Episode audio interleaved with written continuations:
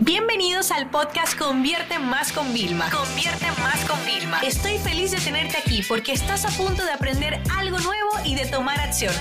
Así que prepárate para tu dosis diaria de estrategias, tácticas y herramientas para escalar tu negocio con fans, publicidad y contenidos.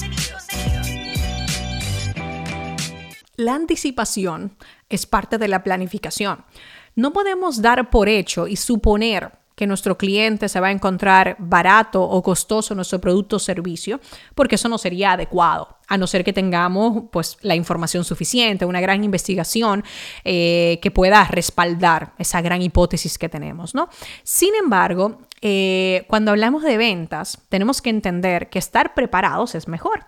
Es como, por ejemplo, si de repente a ti te tiran para una auditoría, y tú no tienes nada en papel, no tienes tu número claro, pues ¿qué te va a pasar? Te va a poner un, problema. Sin embargo, si tú cada mes vas llevando bien tu contabilidad, si llega una auditoría, no pasa nada. Tú tienes todo perfecto, arreglado, actualizado y no te espera de golpe, ¿no? Entonces, cuando hablamos de ventas, tú notas que los mejores vendedores son aquellos que están preparados.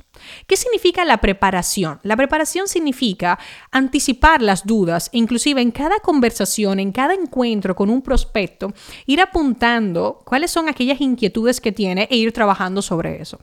Eh, hay muchos proyectos que nosotros hemos relanzado, mejorado. A mí me encanta la innovación a raíz de algo ya existente. O sea, de verdad, en diseño de producto es la cosa que más me divierte. Estamos con una de nuestras certificaciones, cambiándola, el, el, plan de estudio, el caso de... O sea, todas las cosas a mí me encanta, pero ¿de dónde yo voy?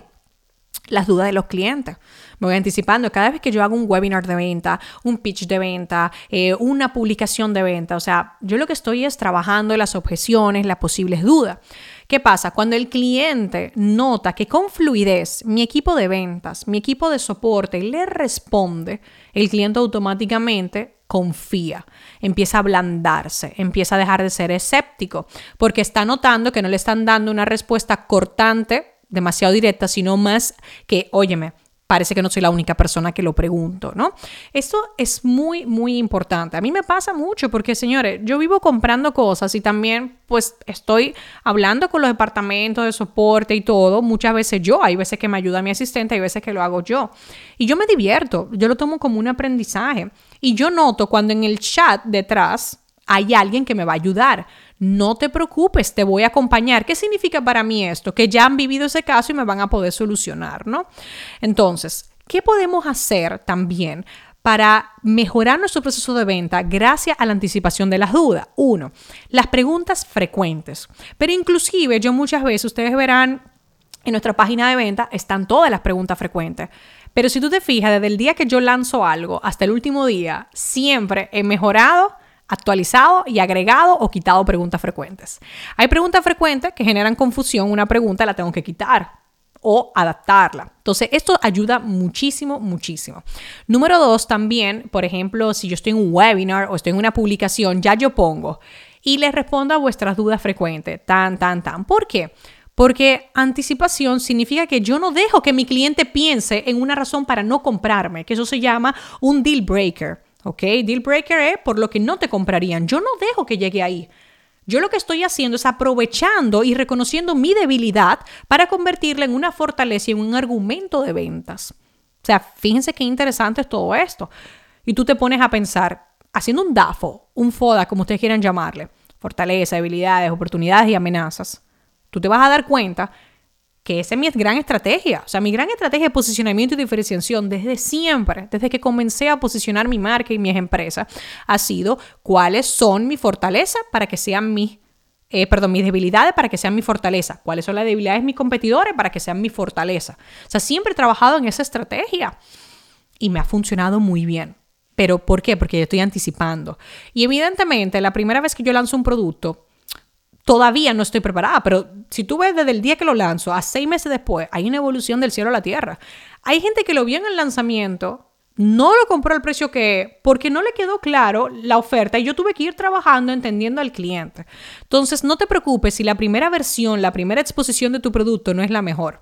Piensa siempre que cada vez que vendemos algo nuevo es como en un establecimiento físico hacer una vitrina.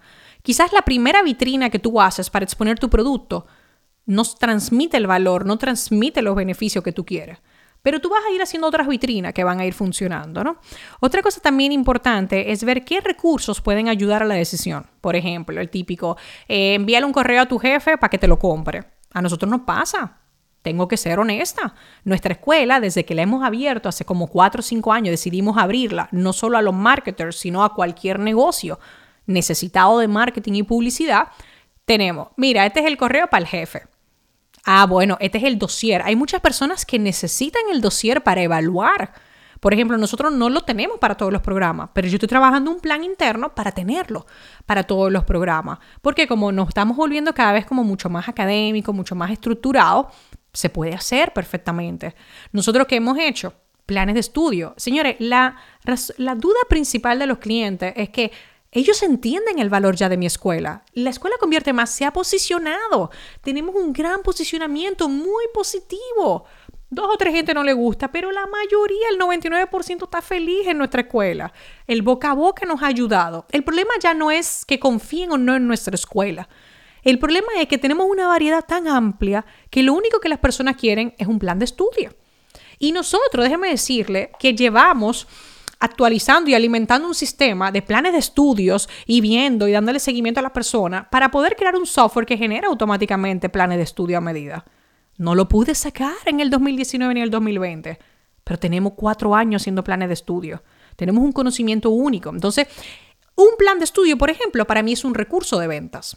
Entonces, yo tengo en mi Instagram a través de mi celular, mi community manager y yo, tenemos ya unas plantillas de que en función de lo que nos dicen, ya le damos el plan. Ah, mira, yo primero haría esto, este y este. Y la gente después me dice, ok, no tengo el presupuesto, eh, normalmente esos planes estudios son de 300, 400 dólares. No tengo el presupuesto para esto. Si tuviera uno solo, eh, óyeme, yo no dejo ni siquiera que me lo diga. Desde que me dicen no tengo el presupuesto, yo le digo, ok, Ahora te voy a decir algo. Si solamente tuvieras que hacer uno con estos objetivos que quieres conseguir, yo haría este curso o yo me leería este libro. Óyeme, la gente para de escribir. ¿Tú ves que dice escribiendo? Para. Dice, wow, gracias. Fíjate cómo yo estoy anticipándome. Y esto es parte. Ahora, la forma de tú hacer este trabajo bien es saliendo a la calle a vender es intentando vender 10, darte cuenta que no quedó claro e ir mejorando sobre la marcha. Esto por más que tú te quieras planificar desde que tú lanzas, es un trabajo en vivo, en tiempo real. Hay muchas cosas que vas a poder reutilizar, pero otras que vas a tener que esperar ver la aceptación o el rechazo, porque también existe. Hay veces que creamos el mejor producto, nos equivocamos con el empaque, nos equivocamos con el nombre, nos equivocamos con la oferta a la que nosotros la vamos a poner, ¿no? Entonces, siempre intenta tener lo que son las dudas de tus clientes como lógicas, tradicionales. Me llega el acceso, es inmediato, las clases son en vivo. Esas son las cosas ya como más racionales, ¿no? Ahora, las emocionales, las que son como el deal maker, eso que haría que compren, que compren más rápido, que no se lo piensen tanto. ¿Cuáles son? Van atadas al resultado, al después, Muchas veces, tú digo la verdad, lo único que la gente quiere escuchar es que yo le voy a responder, yo, mi equipo, ¿no? Le vamos a responder a las dudas, que no van a estar solos. Porque eso es lo que las personas no quieren. Las personas no quieren sentirse nunca solas cuando hacen una inversión, y más si está atada a su crecimiento o al crecimiento de su negocio. Espero que esto te ayude a poder anticiparte más en este 2021 y a crear más recursos que te ayuden en el proceso de ventas. Esta sesión se acabó y ahora es tu turno de tomar acción. No te olvides suscribirte para recibir el mejor contenido diario de marketing, publicidad y ventas online.